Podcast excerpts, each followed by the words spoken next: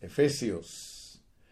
Efesios, eh, quiero recordarte que el apóstol Pablo cuando escribió esta epístola, él estaba preso. Eh, hay cuatro epístolas que él escribió cuando estaba preso en Roma.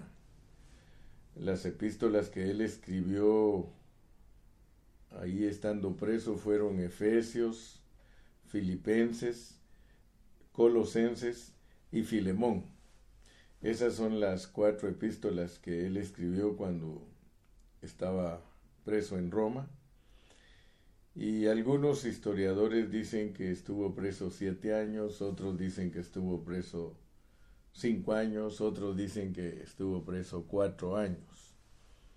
Bueno, a veces no importa tanto el tiempo que estuvo preso porque nosotros somos solo estudiantes de sus escritos, pero lo que sí debemos saber es que él estaba preso cuando escribió. Y nos podemos imaginar, ¿verdad?, que no es fácil escribir cuando uno está preso. Yo creo que quizá si alguno de nosotros estuviera preso, no hubiera sido tan inspirado para escribir esas epístolas llenas de revelación de Dios.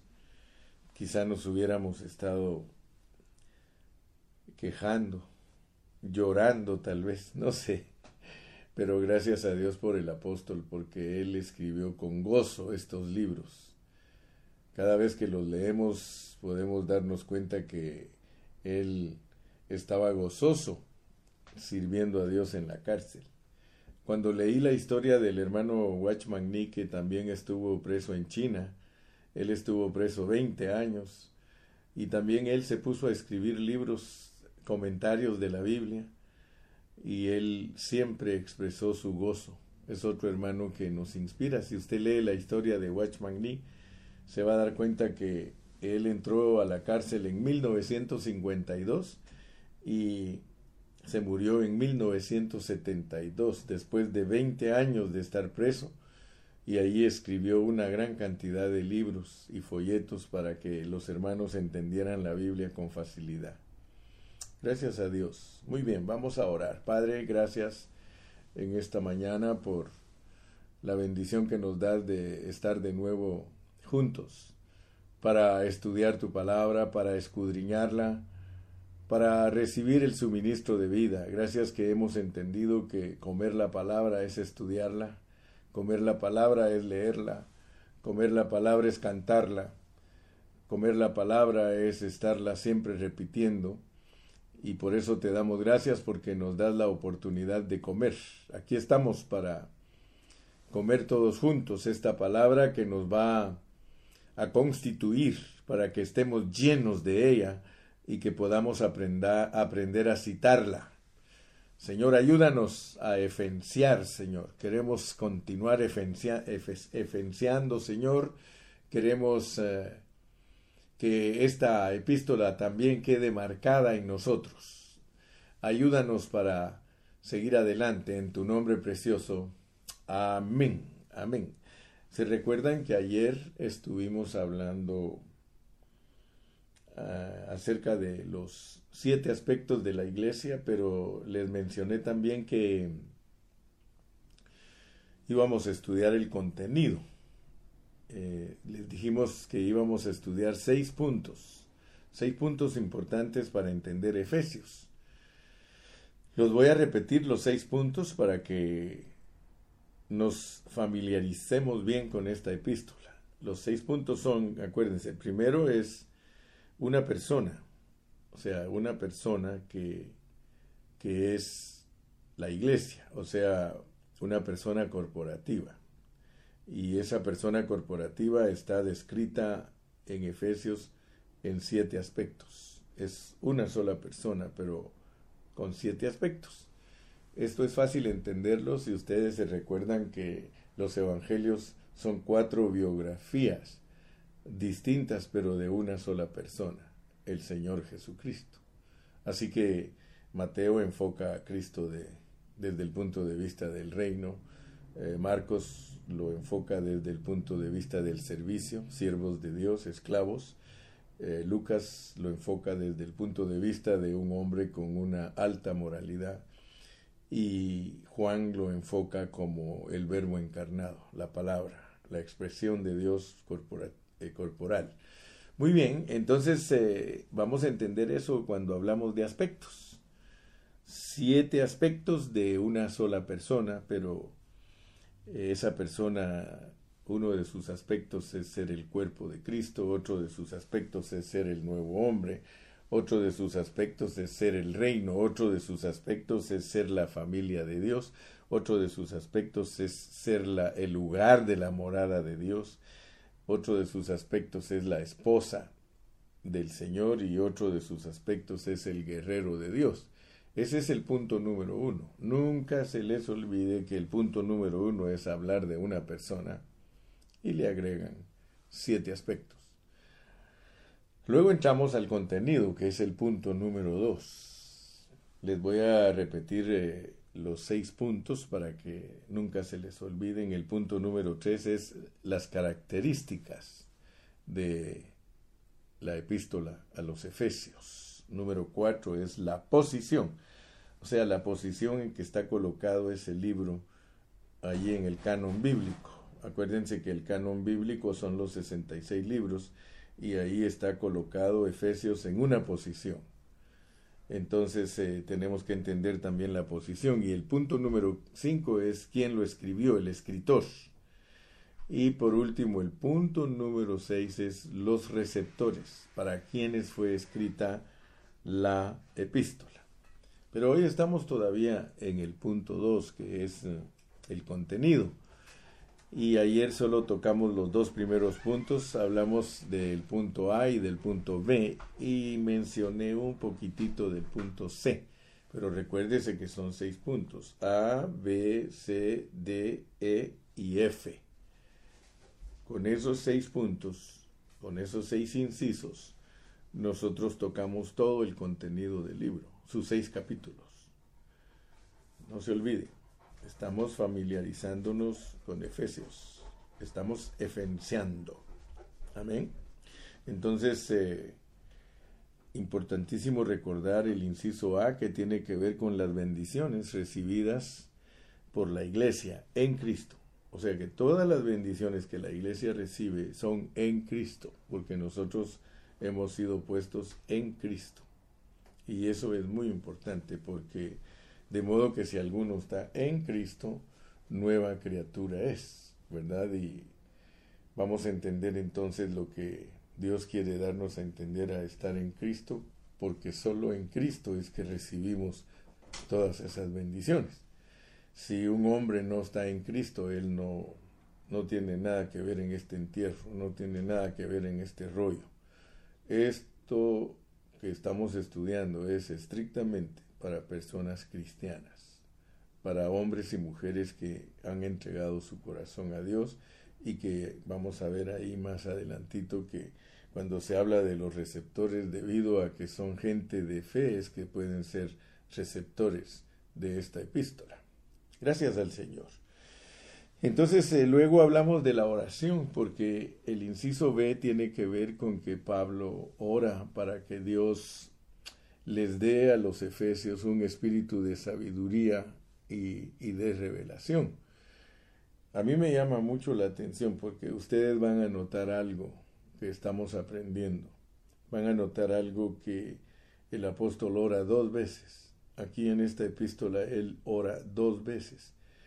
Y la primera vez que él ora está en el capítulo 1 y versículo 15. Dice, por esta causa también yo, habiendo oído de vuestra fe, como les dije que es, para gente de fe en el Señor Jesús, y de vuestro amor para con todos los santos, no ceso de dar gracias por vosotros, haciendo memoria de vosotros en mis oraciones. La primera vez que Él nos dice que Él ora por los Efesios, dice en el versículo 17 cuál es el propósito por el cual Él ora. Dice, para que el Dios de nuestro Señor Jesucristo, el Padre de Gloria, os dé espíritu de sabiduría y de reyes, que ahí está hablando de que para que eh, Dios, dice, para que el Dios de nuestro Señor Jesucristo, el Padre de Gloria, os dé espíritu de sabiduría y de revelación en el conocimiento de Él.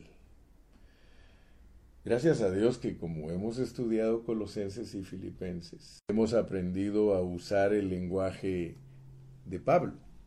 Pablo nos presenta una manera de hablar, o sea que él tiene una manera de expresar la revelación divina y al, al, ir leyendo sus epístolas nos vamos a dar cuenta de algo, que en todas sus 14 epístolas él tiene expresiones que son particulares en cada una de las epístolas, pero a veces las repite en las otras epístolas.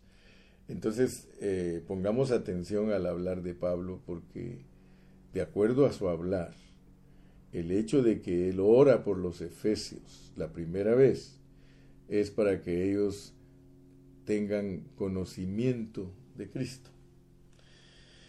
Y nosotros eh, debemos entender que en algunos contextos el apóstol Pablo está hablando de un conocimiento más elevado. Cuando se trata de conocer a Cristo, que una persona lo recibe como el Salvador de su vida, ese es el inicio de su salvación. Entonces, eh, debemos entender cuando Pablo nos está hablando de el inicio de la salvación de un creyente, o cuando el contexto está hablando de un conocimiento más elevado. Por ejemplo, en, en Filipenses vimos que él quería conocer a Cristo en el poder de la resurrección.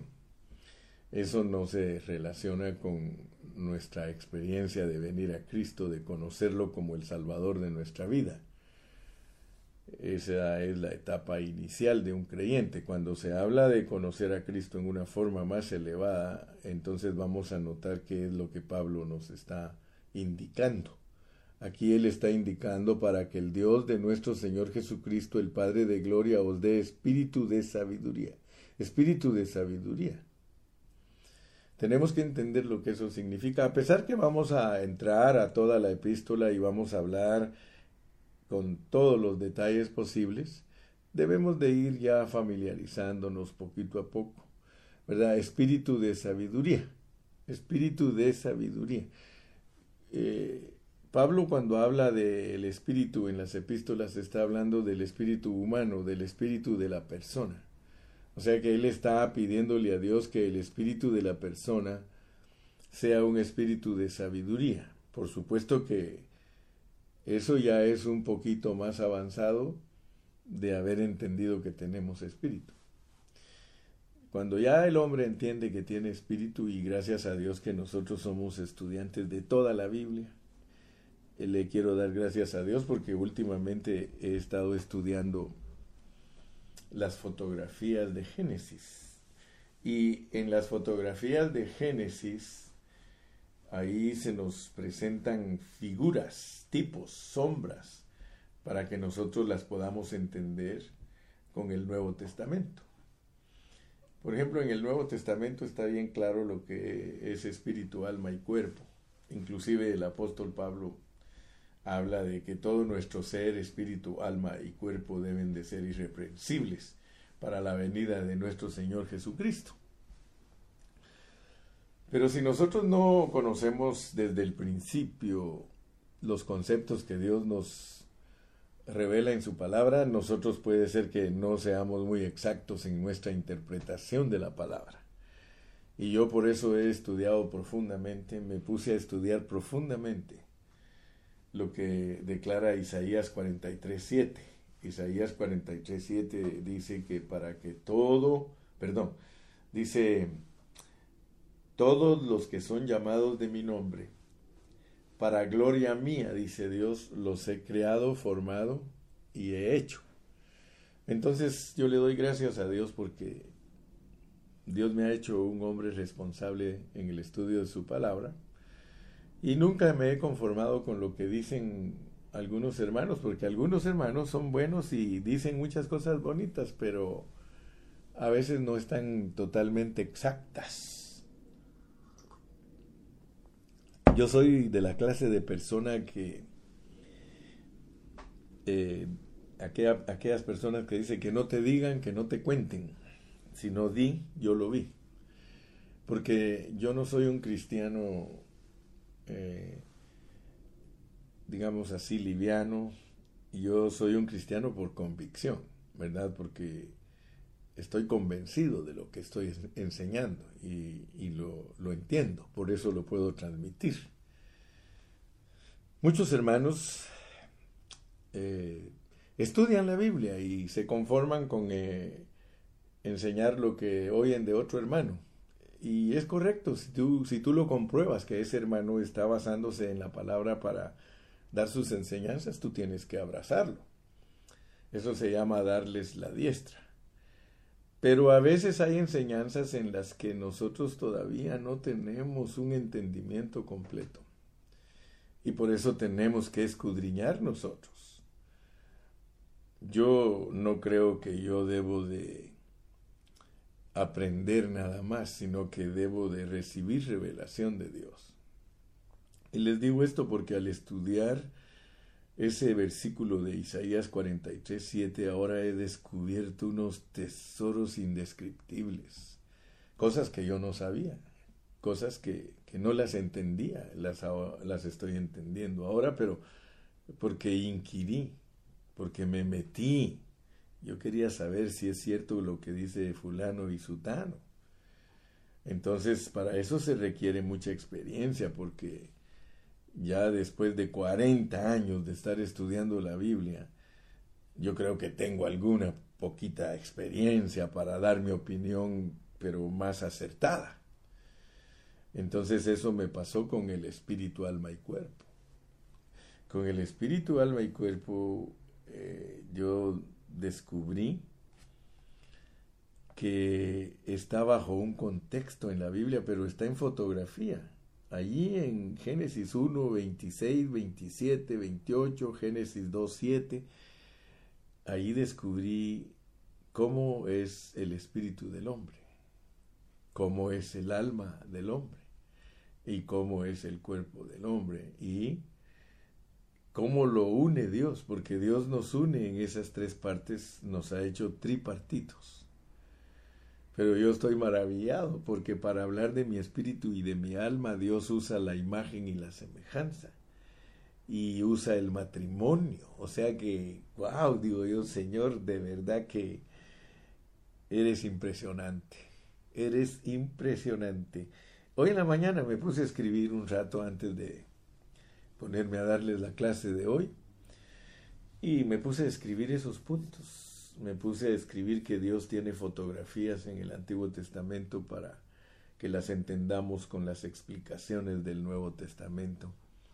Y me llamó, pero mucho, mucho, mucho la atención de que lo que tiene que ver con el espíritu del hombre tiene que ver con la multiplicación debido a que en la parte espíritu, en la imagen que tiene el hombre de Dios, que es el espíritu, lo creo varón y hembra.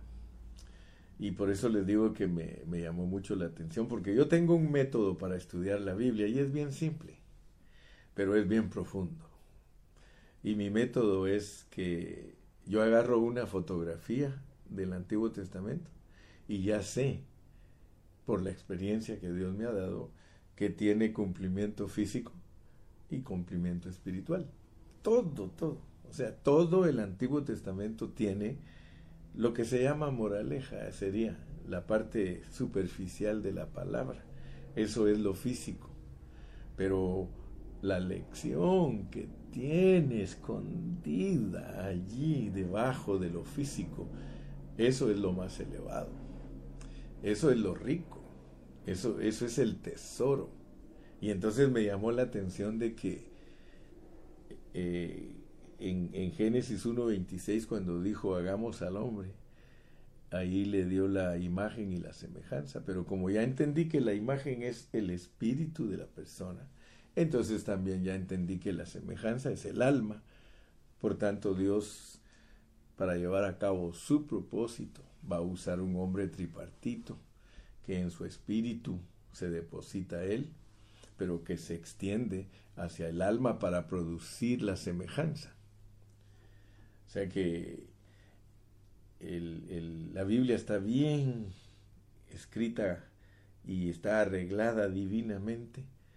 Entonces el espíritu y el alma, que es lo que aparece unido en la hechura del hombre, en la hechura. Por supuesto, si alguien quiere entender bien lo que estoy hablando, tiene que traer un seguimiento conmigo, tiene que saber cuando estoy hablando de la creación del hombre, de la hechura del hombre y la formación del hombre. Porque ahora lo tengo bien clarito y lo puedo enseñar más fácilmente. Usted dirá, ¿y por qué ahora en lugar de Efesios nos está hablando? Es que aquí dice un espíritu de sabiduría. Y para poder explicarles yo que el hombre necesita un espíritu de sabiduría para poder entender Efesios, tengo que explicar entonces la formación del hombre tripartito. Porque el hombre tripartito, Dios lo asemeja al matrimonio. Si ustedes leen conmigo en Génesis 1.28 se van a dar cuenta que lo que estoy hablando es muy precioso, muy profundo, pero a la vez sencillo. Solo es que, solo es que usted ponga atención. Si usted pone atención, usted va a ser bien instruido. Usted va a ser una persona que conoce la escritura y le va a abrir Dios sus ojos para que usted pueda explicarla, más que todo disfrutarla, porque yo la disfruto, primariamente yo disfruto la palabra. Entonces allá para venirnos a este punto del espíritu de sabiduría tengo que concluir lo que estoy diciendo del Antiguo Testamento. Lo enfoca Dios como un matrimonio, o sea que la unidad del espíritu con el alma nuestra, la unidad, pónganme atención, la unidad del espíritu humano con la unidad, con, la, con el alma, esa unidad que produce imagen y semejanza Génesis 1.26, el Señor la tiene bajo el contexto de un matrimonio. Por eso dice en el versículo 28 que Dios los bendijo y les dijo, creced y multiplicad y henchid la tierra. Y eso es la fotografía del matrimonio físico, pero abajo de la letra está el matrimonio espiritual. O sea que nosotros cuando hablamos de nuestro espíritu y de nuestra alma. De hecho, solo pongan atención, el espíritu es varón y el alma es mujer, hembra. Eh, por eso tenemos que ir entendiendo varón y hembra los creo. Varón y hembra los creo. Entonces eh, hay una semilla ahí en Génesis, sembrada, para que uno cuando ya quiera desarrollar la verdad, la puede enfocar en una forma Ah, muy exacta, ¿verdad? Porque el propósito de Dios, Dios lo va a llevar a cabo por medio de un matrimonio. O sea que la forma en que Dios va a restaurar al hombre, si ustedes se dan cuenta en el capítulo 1 de Génesis, el hombre fue creado, se corrompió y Dios lo restaura. Pero en el capítulo 2 nos explica el procedimiento, la manera en que lo va a restaurar. Y algo que descubrí al estudiar espíritu, alma y cuerpo es que Dios no solamente va a restaurar al hombre de su espíritu. A veces las enseñanzas que tenemos han sido muy escuetas, muy no están muy amplias para poder eh, entender mejor. Entonces eso es lo que yo estoy haciendo. Estoy eh, explicando más ampliamente conceptos que algunos de ustedes ya los han oído y y quizá ya los entienden en parte, pero ahora queremos entender más. Porque resulta que el Señor comienza con nuestro espíritu, pero como el alma y el espíritu están casados, y lo digo con autoridad, el alma y el espíritu están casados porque lo dice la Biblia. Hagamos al hombre a nuestra imagen conforme a nuestra semejanza y eso es cuando lo hace, pero ya nos había dicho en el verso, o, nos dice en el versículo siguiente, que el... Déjenme ver, para que no, no, no especulemos. Si ustedes se van conmigo a Génesis 1, 27 dice, y crió Dios al hombre a su imagen, a imagen de Dios lo crió, varón y hembra los crió. Entonces yo quiero que ustedes noten que esa parte del versículo 27 está incluida en el versículo 26, que es la imagen. Entonces Dios primero nos declara que Él hizo al hombre. Luego nos dice que lo creó. Y de último nos dice en el versículo 7 del capítulo 2 que lo formó. Entonces notemos pues que primariamente nos revela Dios en el 1.26 al hombre con espíritu y con alma. Con espíritu y con alma unidos. Pero luego nos explica eh, cómo es el espíritu. O sea que el espíritu lo crió varón y hembra. Y de último nos dice que del polvo de la tierra lo formó y que le puso el aliento de vida y que vino a ser un alma.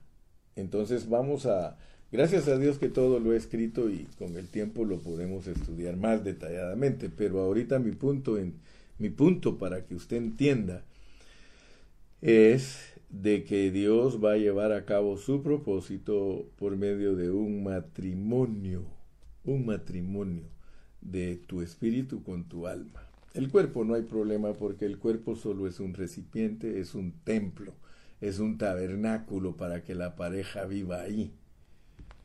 Amén. El cuerpo es, es el atrio, pero allá adentro hay lugar santo y lugar santísimo. Y gracias a Dios que no tengo herejías enseñando porque el velo se rasgó y el espíritu con el alma se hicieron uno. ¿Verdad? O sea, no vas a creer que estoy tratando de confundirte o de decirte cosas. No. Tienes que abrir tu entendimiento. Me gusta, mira, Dios bendiga a Margaret, dice, wow, así me gusta a mí, cuando están con su pensamiento puesto en lo que el hermano Carrillo está diciendo. Saben, y todos saben que no estoy hablando nada fuera de contexto, ni herejías, sino cosas sencillas pero que requieren de un espíritu de sabiduría y de revelación en el conocimiento de Él. Wow. ¿Te das cuenta? Que la primera oración, ayer te, te hablé de, de, de la B, pero así en una forma rápida. Pero hoy creo que vas a entender un poquito más el contenido de Efesios. El contenido de Efesios. Aleluya. Dice mi hermanito Miguel Galván, Dios nos dé esa sabiduría para entender lo que es haber sido creados a su imagen. Sí, hermano, sí, necesitamos sabiduría. Porque Dios esconde sus misterios y solo aquellos que tienen un amor por la palabra. Yo los felicito a ustedes que se conectan diariamente, porque digo, Señor, ellos tienen hambre, Padre. Por eso úsame a mí para saciarlos Dame, Señor, y, oren por mí porque yo tengo que estar metido en la palabra para poder alimentarlos a ustedes.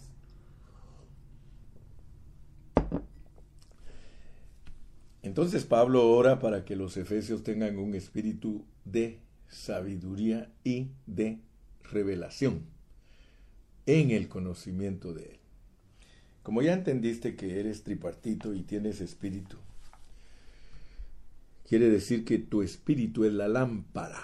Así lo, así lo declara, así lo declara Proverbios 20, 20, 27. Dice, lámpara de Jehová es el espíritu del hombre. Entonces tú debes de saber entender lo que significa tener un espíritu de sabiduría. Tener un espíritu de sabiduría es tener a Cristo en el corazón, tener a Cristo en tu espíritu. Los hombres mundanos, ellos no tienen el espíritu de sabiduría. Eh, puede ser que tengan sabiduría mental, que es una sabiduría diferente a la sabiduría oculta. La sabiduría oculta es la que está metida en el espíritu del hombre. Por eso se llama sabiduría oculta. Porque está adentro del espíritu del hombre. Y si el espíritu del hombre, leámoslo porque es importante ver Proverbios 20:27. Miremos Proverbios 20:27 para refrescarnos respecto al espíritu de sabiduría y de revelación. 20:27. Proverbios 20:27 dice, lámpara de Jehová es el espíritu del hombre. lámpara de Jehová es el espíritu del hombre. Y mira lo que dice, la cual escudriña lo más profundo del corazón. Ahora, gracias a Dios, ¿verdad? Que si, si yo te hablo a ti de que lámpara de Jehová es tu espíritu, pero solo te hablo de la lámpara, te va a quedar corto el pensamiento. Porque esa lámpara para que alumbre necesita que la llenes de aceite. Amén. Entonces, si tú la llenas de aceite, esa lámpara, puedes alumbrar. Entonces aquí nos está diciendo Pablo que él ora por los efesios para que tengan espíritu de sabiduría y de revelación en el conocimiento de él. Y si lámpara de Jehová es el espíritu del hombre, necesitas la sabiduría. La sabiduría puesta dentro de tu espíritu se te vuelve un espíritu de sabiduría. Aleluya. Es muy importante lo que estoy hablando, porque tú no vas a, no vas a conocer el contenido de Efesios si no entiendes que la sabiduría está dentro de ti como aceite. O sea que tenemos que llevar el aceite, que es Cristo. Tenemos, eh, me gusta cuando ustedes participan, pongan comentarios, miren, todos juntos vamos aprendiendo.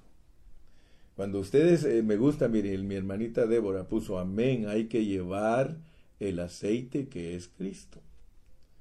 Entonces ahora vas a entender, cuando lees la Biblia, entonces va a tener sentido para ti, porque si tú estás leyendo de una oración del apóstol, pidiendo que los receptores de Efesios tengan espíritu de sabiduría, sencillamente está diciendo que Nunca se te olvide que Cristo mora dentro de ti.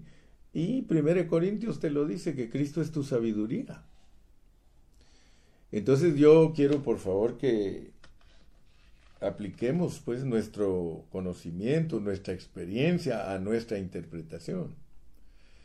A medida que nosotros experimentamos la vida de Dios en nosotros, es más fácil para nosotros interpretar la Biblia.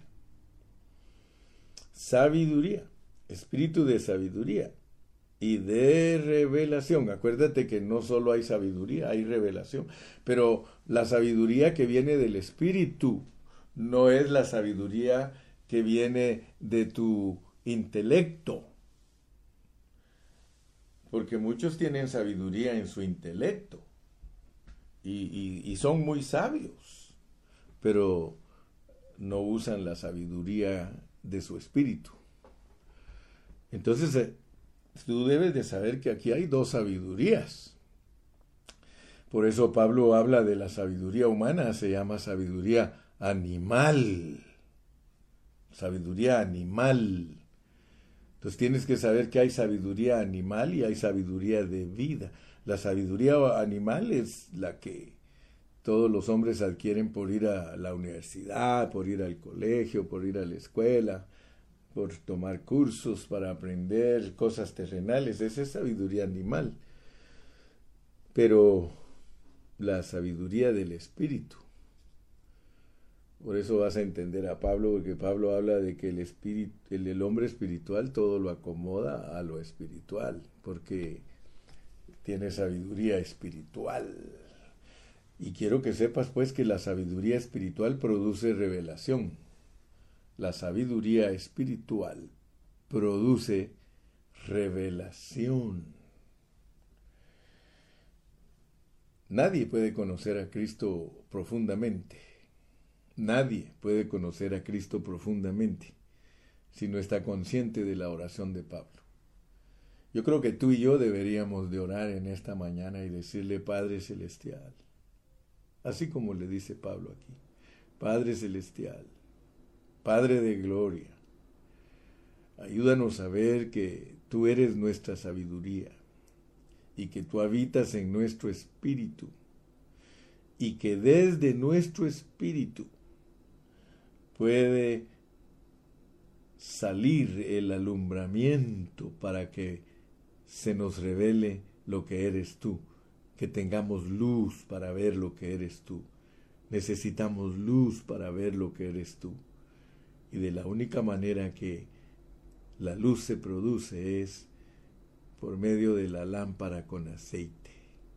Hermano, puedes decir con toda confianza que tu espíritu es la lámpara y que la sabiduría es el aceite y que eso alumbra para que tengas revelación. ¿Revelación de qué? Conocer a Cristo. Y no conocerlo livianamente, sino conocerlo profundamente.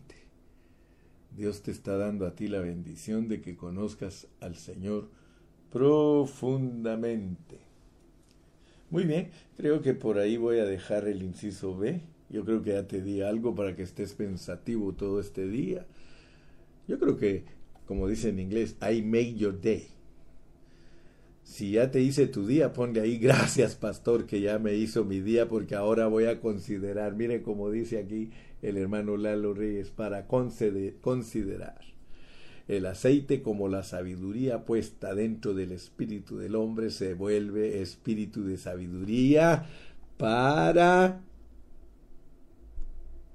sabiduría para que haya revelación. Aleluya. No, hombre, si es el Alito y Alejandra están con las pilas bien puestas siempre.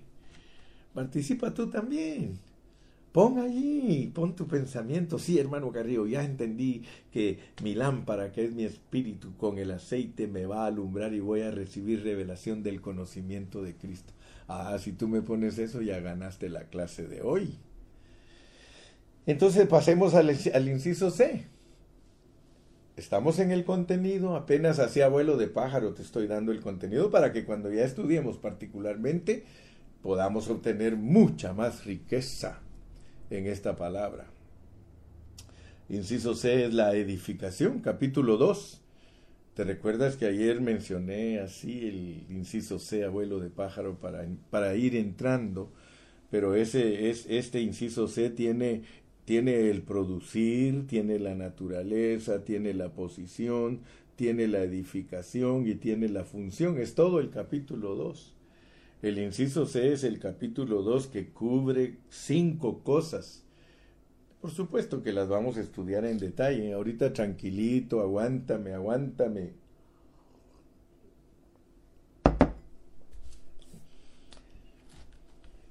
Me dijo ayer el hermano Byron Carrillo, dice, hermano Gilberto, quiero decirle que aquí en Guatemala hay un hermano abogado, un licenciado que lo está escuchando a usted y dice que lo que le gusta es que usted no grita, sino que usted tranquilamente hace estragos.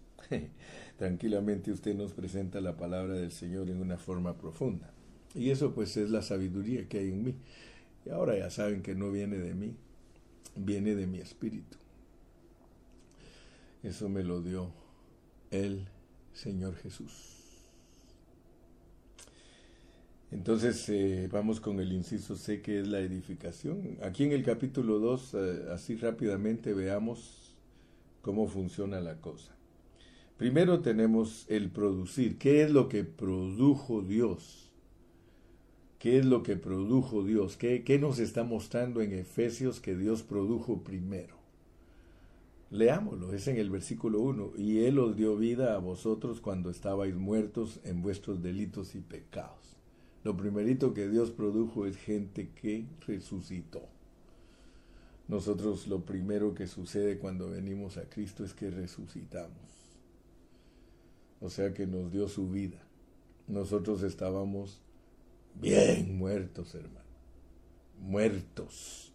Y ahorita nos va a explicar porque el punto número dos nos dice lo que, lo que éramos antes de, de venir a Cristo y obtener su vida. Entonces tú tienes que saber que en lo que refiere a la iglesia, eh, en el capítulo 2, ahí está revelado eh, qué produce Dios, produce un nuevo hombre, le dio vida, eh, ya no somos parte del viejo hombre. ¿Por qué? Porque el 2 nos dice lo que éramos viejo hombre, mira cómo lo dice en el versículo 3 al final. O leamos el 3 entero para que veas cuál era tu naturaleza antes de venir a Cristo, entre los cuales también todos nosotros vivimos en otro tiempo, en los deseos de nuestra carne, haciendo la voluntad de la carne y de los pensamientos, y éramos por naturaleza, por naturaleza, hijos de ira. Tú ya sabes lo que es ser hijos de ira. Los hijos de ira son todos los mundanos. Es a los que Dios les va a descargar toda su ira. Ya la está descargando en muchos. Estamos en tiempos de juicios. Ahorita Dios está juzgando al mundo. Todos los días se está matando gente. Todos los días. Y vienen los juicios sobre los que por naturaleza son hijos de ira. Y ahí estábamos nosotros también. Dice que por naturaleza, pues, pues eso es lo que nos heredó Adán. Adán nos heredó a nosotros pura muerte, pero gracias a Dios que Dios produce vida en nosotros y nos dice lo que éramos, la naturaleza, para que entendamos nuestra posición. Entonces tenemos producir, naturaleza, posición. Nuestra posición es en el versículo 6. Y juntamente con Él nos resucitó y asimismo nos hizo sentar en los lugares celestiales con Cristo Jesús. Y esto ya cuesta entenderlo, a menos que estés usando tu espíritu de sabiduría. Si usas tu espíritu de sabiduría, tú vas a ir discerniendo poco a poco a leer la Biblia, porque la Biblia, al leerla con entendimiento y con discernimiento, te va a dar revelación. Pero si solo lees por leer, es más, Efesios no se entiende. Pablo no se entiende. Ninguna de sus 14 epístolas se entiende si nosotros no usamos nuestro espíritu, no lo ejercitamos. Si no usamos la sabiduría que está en nuestro espíritu para entender a Pablo, nosotros nos quedamos con los ojos cruzados. Entonces tenemos producir, naturaleza, posición. Nos cambió de posición. Nosotros ahora somos gente que está sentada en los lugares celestiales. Y podemos decir, ¿y entonces qué hago aquí? No, es que lo que pasa es de que si no te abren tus ojos espirituales, tú te aprendes o te acostumbras a vivir como un hombre terrenal, o sea, nunca metes tu cabeza al cielo. Todo el tiempo estás aquí en la tierra pensando terrenalmente, actuando terrenalmente, actuando terrenalmente, todo, todo lo haces puro mundanote. Aun cuando ya tu posición te la cambiaron, ¿acaso no dice que te trasladaron del reino de las tinieblas al reino de la luz? Muy bien. Ahora, ¿para qué pues? ¿Para qué te produjo? ¿Para qué te mostró tu naturaleza y tu posición? Porque Él quiere que entiendas que te quiere usar para algo.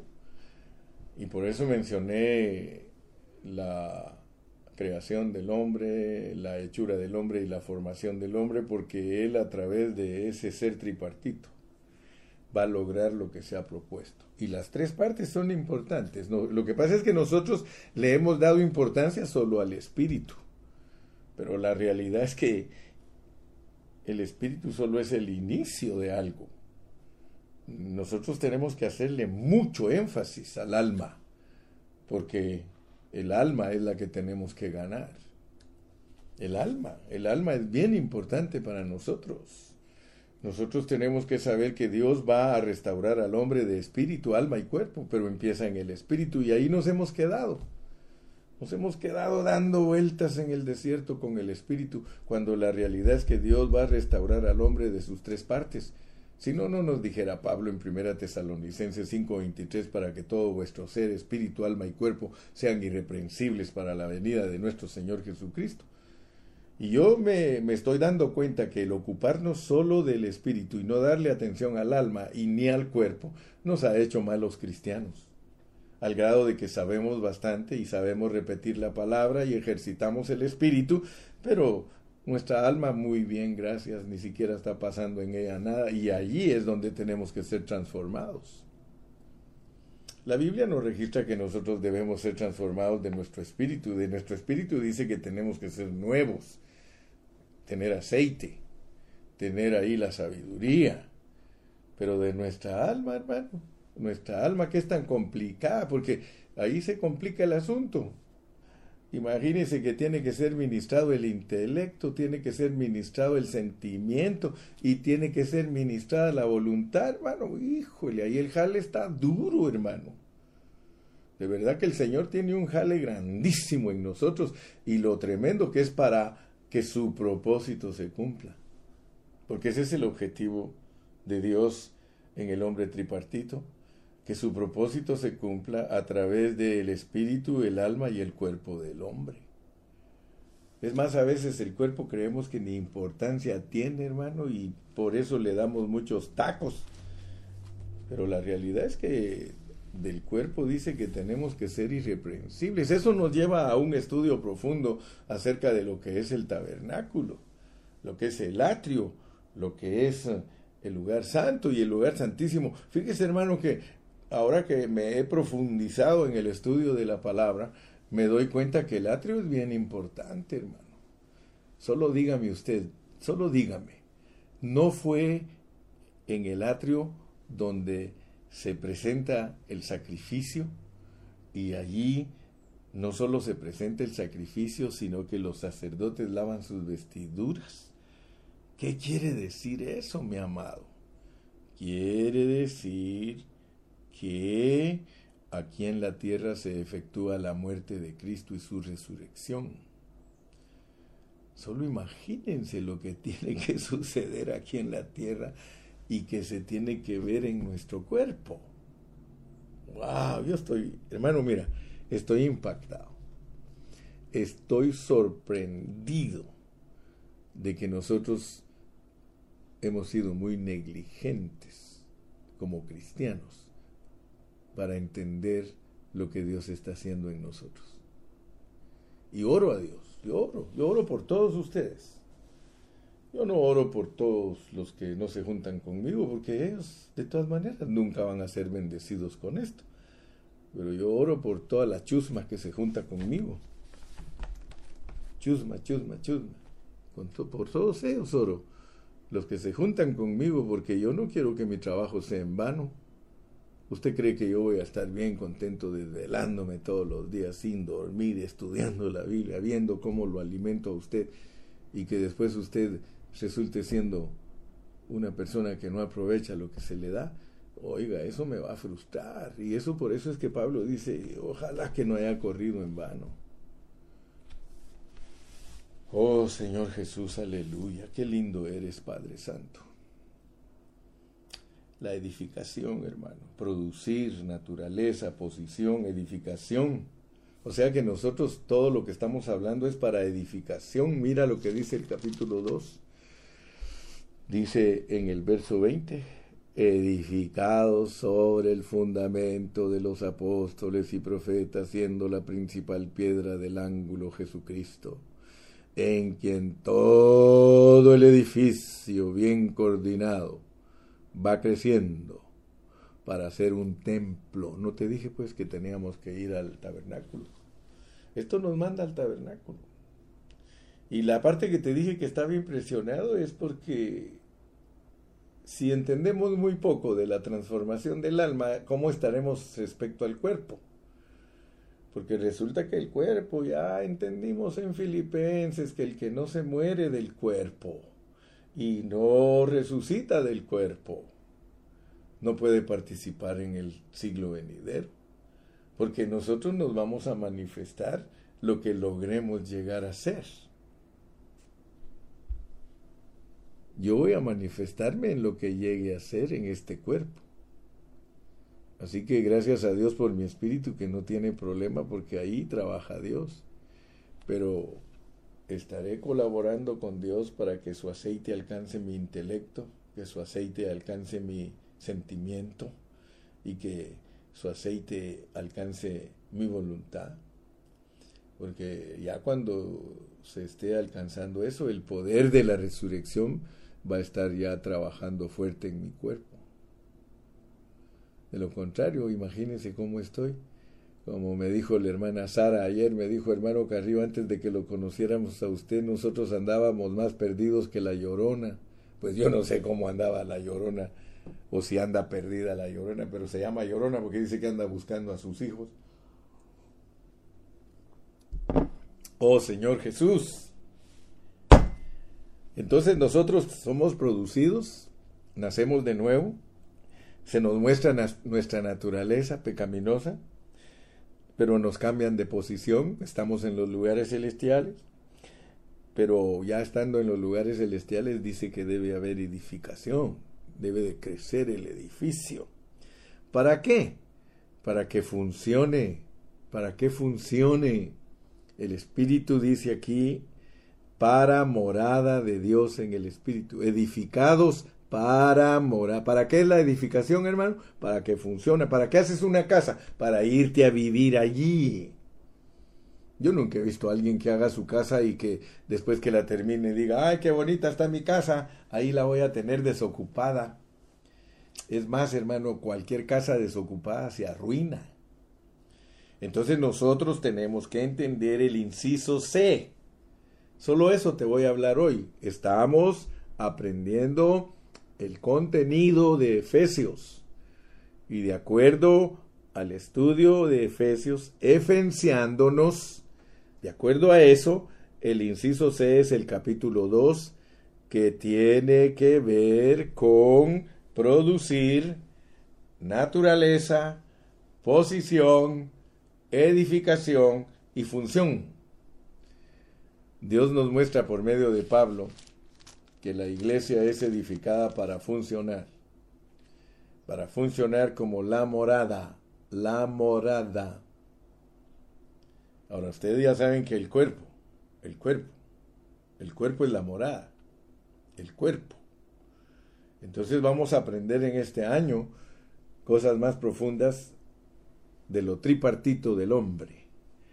Y vamos a entender más que tenemos que preocuparnos por nuestros cuerpos, no solo por nuestro espíritu y nuestra alma, nuestro cuerpo también. Nuestro cuerpo es el templo del Espíritu Santo y nuestro cuerpo debe de funcionar como tal, funcionar, que se sepa quién vive allí. Tenemos que saber quién vive allí, quién habita allí cómo está funcionando esa casa.